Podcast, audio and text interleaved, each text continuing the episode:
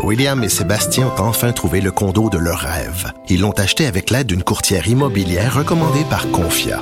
Parmi les courtiers qui leur ont été proposés, William et Sébastien ont choisi de faire affaire avec Hélène. Elle connaissait bien le quartier et d'emblée, elle a compris leurs besoins.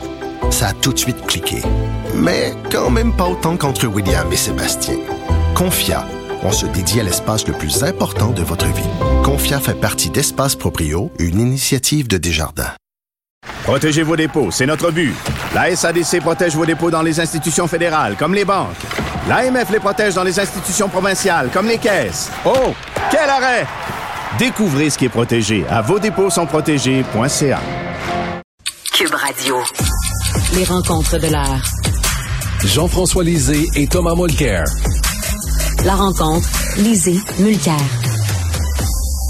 Alors, messieurs, euh, tantôt, il y avait euh, notre collègue euh, Philippe Vincent Foisy qui interviewait Gaétan Barrette, donc Gaétan Barrette qui quitte la vie politique. J'aimerais vous entendre sur l'héritage de Gaétan Barrette. Thomas. Ah, Thomas n'est pas là. Tu vas être obligé de me poser la question à moi, mon cher, mon cher Richard. Ben, je suis très content, là. Jean-François, donc, qu'est-ce que tu penses de, de justement l'héritage de Gaétan Barrette? Ben, c'est clair que c'est quelqu'un qui laisse une trace euh, très très forte euh, dans notre paysage politique et dans le système de santé. Et on va débattre pendant des décennies de, de l'opportunité et de l'impact de la réforme Barrette. Ce que j'ai trouvé intéressant dans ces dernières, dans dernières interventions, c'est que bon, lui-même, pour la première fois, admet qu'il y a des éléments de sa réforme euh, qui étaient erronés. Par exemple, il a dit que ben, il a vraiment trop coupé dans les cadres de, euh, de, la santé, ce qui fait que euh, certaines institutions se sont trouvées euh, mal gérées. Il n'y avait pas de patron dans chaque institution. Là, on sait que, par exemple, dans les CHSLD, on pouvait pas se, référer à une autorité locale pour trancher des litiges ou organiser, organiser des horaires. Et ce qui a fait partie de la, de, du désastre qu'on a connu, euh, puis même généralement par là, on disait bon ben est le patron? Ben il est dans sa voiture parce qu'il y a toujours trois institutions sous sa responsabilité, donc il n'est pas là à temps plein. Ça c'était une erreur importante. L'autre erreur qu'il admet, euh, c'est que le commissaire à la santé, euh, qui était un organisme indépendant qui donnait son avis, a été aboli dans la réforme et on n'a jamais su, enfin on a toujours trouvé que c'était une décision arbitraire d'enlever une voix qui pouvait contredire le ministre. Et là, il a dit, moi, j'étais contre. C'était euh, c'était une commande, une commande de M. Couillard ou de son entourage. Mais bon, alors c'est intéressant de savoir ça. Et troisièmement, ben, le, le, il avait réduit le, remboursement de euh, de la, la procréation assistée. Euh, moi, je me souviens, j'étais le critique de, des services sociaux et mm-hmm. avec Diane Lamar de la santé. Puis on essayait de lui démontrer qu'il y avait très peu d'économies à faire là-dedans et que ça, ça, n'avait aucun sens. Puis là, il nous a dit que ben, ça, c'était une erreur. Alors, c'est très bien de la part d'un homme qui, d'habitude, n'admet aucune erreur, de dire à la fin, bon, ben ça, ça s'est mal passé. Mais évidemment, il n'admet pas, il n'admettra jamais, puis je je m'attends pas à ce qu'il l'admette, que l'hypercentralisation qu'il a imposée avec les CIS et les CIUS euh, est aussi une erreur. Et puis là, le gouvernement est en train de, tenter de décentraliser. On va voir euh, son projet de loi. Lorsqu'il a fait cette proposition, on a cherché dans le monde un endroit où une telle centralisation avait été faite avec succès. On a trouvé seulement un endroit où il avait essayé, c'est l'Alberta, où il l'avait détricoté par la suite parce qu'il s'était rendu compte que c'était une mauvaise idée. Alors, euh, donc, voilà. Euh, est-ce qu'il mérite toutes les critiques qu'on lui euh, envoie? C'est-à-dire que euh, c'est un peu le beau commissaire. Là. Dès qu'il y a quelque chose qui ne fonctionne pas, on dit que c'est la faute de la réforme Barrette. Et euh, même l'histoire de la petite enfant martyr de Grenby, on avait dit que c'était en cause, c'était parce que parce que la DPJ avait été avalée dans une super structure. On avait presque laissé sous-entendre qu'il était quasiment personnellement responsable de ça. Là. Mais est-ce qu'il mérite toutes ces critiques-là? Moi, je vais dire oui. je dire oui parce que tout ça a été dit au moment de la réforme. Par exemple, la DPJ, qui était, qui, avait sa propre organisation, euh, même l'association des directeurs régionaux qui avaient le droit de s'exprimer, ça a été aboli, ça a été euh, avalé par euh, le ministère de la Santé euh, et ça a été coupé. Parce qu'en même temps, ça a été, il y, a, eu une réduction des services. Ensuite, l'impact sur chacun des cas particuliers, bon, c'est excessif de dire ça, mais les coronaires, le, un, des, des, auteurs d'un des premiers rapports sur le problème des fugueuses, tout le monde a dit, ben, on, on, on doit dire que la réduction des ressources d'une part et l'absence d'autonomie euh, le fait que les gens peuvent plus s'exprimer sur euh, les, déficiences qu'ils observent, ben, tout ça fait partie de la dégradation euh, des services de DPJ. Donc oui, ben, sa responsabilité à lui et la responsabilité de son gouvernement qui a appuyé sa réforme sont considérables. Sont considérables. Maintenant, est-ce qu'il y a des choses positives? Oui. C'est-à-dire que le, le, décloisonnement, ce qu'on appelle les corridors de service, le fait que on puisse suivre le patient à, travers les institutions. Lorsque c'est fait, lorsqu'il y a effectivement euh, suffisamment de ressources pour le faire, c'est un gain. Dans la région de Montréal, les, acteurs de la région de Montréal voulaient essentiellement cette réorganisation, sauf pour la DPJ. Donc là, euh, on peut dire qu'il était en, cohérence avec la volonté des acteurs, mais dans le reste du Québec, euh, on peut penser qu'on serait mieux au global sans la réforme Barrette qu'avant la réforme Barrette. Et il y a un autre personnage politique important qui a quitté la vie politique, justement, c'est Denis Coderre. Et on a vu que Denis Coderre, finalement, le nouveau Denis Coderre 2.0 a été rattrapé par l'ancien. Et finalement, il n'avait pas changé tant que ça. On dirait qu'il est parti en bougonnant. Oui, ben, c'est-à-dire qu'il y a eu deux, euh, deux moments de sortie. Il y a eu euh, ce discours terrible le soir de l'élection où euh, on le sentait très amer, puis il continuait à critiquer euh, l'administration euh, Plante. Là, ben, regarde, t'as perdu, là. T'as perdu, arrête de critiquer. C'est pas le bon moment. Ça n'a pas marché pendant la campagne. On comprend que on comprend que t'as pas changé d'opinion, mais le soir de la défaite, c'est le moment de euh, d'être gracieux, de remercier ses ben militants, ben de dire qu'ils bon, ils vont jouer un rôle important pour la suite des choses, mais il était vraiment, euh, il était comme pas sorti de, de, de son amertume. Puis, je sais pas si tu as vu le montage, je pense que c'était à Infoman. Le matin, lorsqu'il va voter, il dit, je suis très content de ma campagne. Le soir, il dit, c'est la campagne la plus sale de mon existence. OK.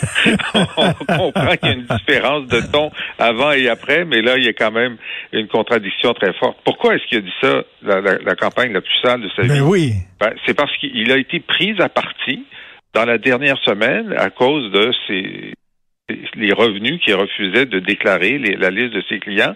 C'est pas de la saleté, c'est de la, c'est de la clarté. Hein? C'est, la campagne oui, mais, mais cela dit, cela dit, là, pour faire l'avocat du diable, il n'était pas obligé légalement de, de, les dévoiler, euh, ces, ces clients-là, sauf que bon, euh, ça avait l'air euh, un peu bizarre, comme s'il cachait quelque chose aux électeurs. Exact. Et puis là, bon, dans, dans, dans son point de presse de sortie, euh, du caucus, qui a été très long, le caucus, donc des gens qui ont été élus sous sa bannière et qui étaient très déçus de la piètre performance, puis ils savaient que tout le monde pointait tout le monde pointait euh, Coder. Tu sais, euh, lorsqu'on perd une élection, ça arrive. À chaque élection, il y a des perdants. Mais il y a deux façons de perdre. Il y a une façon de perdre en disant j'ai fait tout ce que j'ai pu. J'ai fait la meilleure campagne possible puis les électeurs ben, préféraient l'autre. Hmm. Ça, c'est une hmm. façon de perdre. Hmm. Puis l'autre façon de perdre, c'est ben c'est ma faute. si j'avais pas été si mauvais, la défaite serait pas aussi dure. Puis là, ça c'est le cas de Denis Coderre, ce qui fait que beaucoup de gens ont, ont, critiqué dès, les lendemains de, de sa défaite. Donc, sa deuxième sortie était quand même meilleure que sa première il a été plus gracieux, puis il a fermé la porte à la vie politique. Puis là, je pense qu'il a raison, parce que sa marque de commerce est très, très dégradée. Puis il y a une question générationnelle aussi, euh, qui fait que même dans cette élection, par rapport aux autres euh, maires et mairesses qui ont été élus, on sentait bien que Denis Coderre faisait partie de l'ancienne gang, puis euh, plus ça avancerait dans le temps, plus ça paraîtrait mmh. qu'il est dans l'ancienne gang.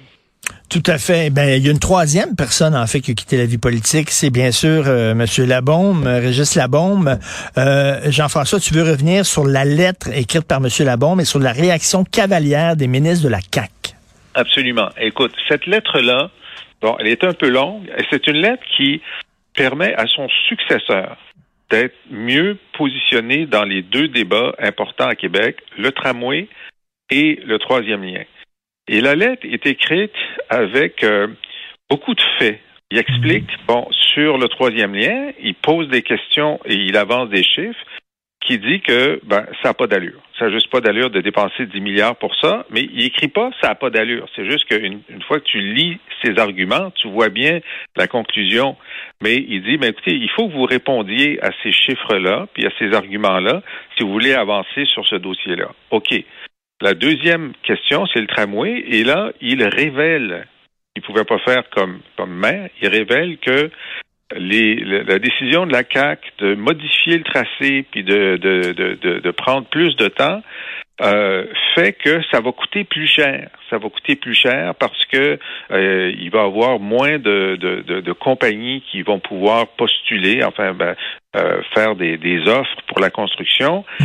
et que ce délai-là, évidemment, va générer des coûts supplémentaires qui devraient être assumés par ceux qui sont responsables de ces coûts-là, c'est-à-dire Québec, et pas, euh, c'est-à-dire le, gouvernement du Québec et pas par la ville de Québec. Et ça, c'est des arguments très forts parce que c'est sûr que ça va arriver les coûts vont, vont augmenter. Et là, le gouvernement du Québec pourrait dire, ben là, c'est à la ville de Québec d'assumer ça. Alors lui, il écrit ça pour son successeur.